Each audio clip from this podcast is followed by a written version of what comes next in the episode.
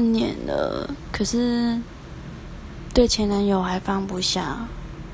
我们也不是说争吵还是什么而分开，而是因为一些事情，我们没办法继续在一起了。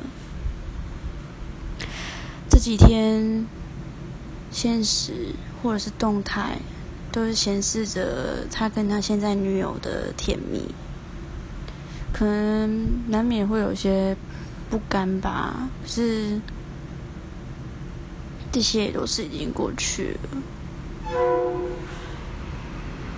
在今天，在朋友的促使之下，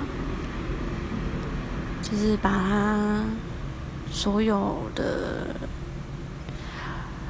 软体都把它删除，然后封锁。这是我第一次这么做，可是却有点嗯很奇怪的感觉。所以我就就觉得其实不应该这样子的，你觉得嗯算没必要，是又或许这样子才能让我不再去想他，因为我知道其实我还是喜欢着他，我还是爱着他。可是，除了这些方法，没有办法赶快忘记他吗？真的只能靠时间吗？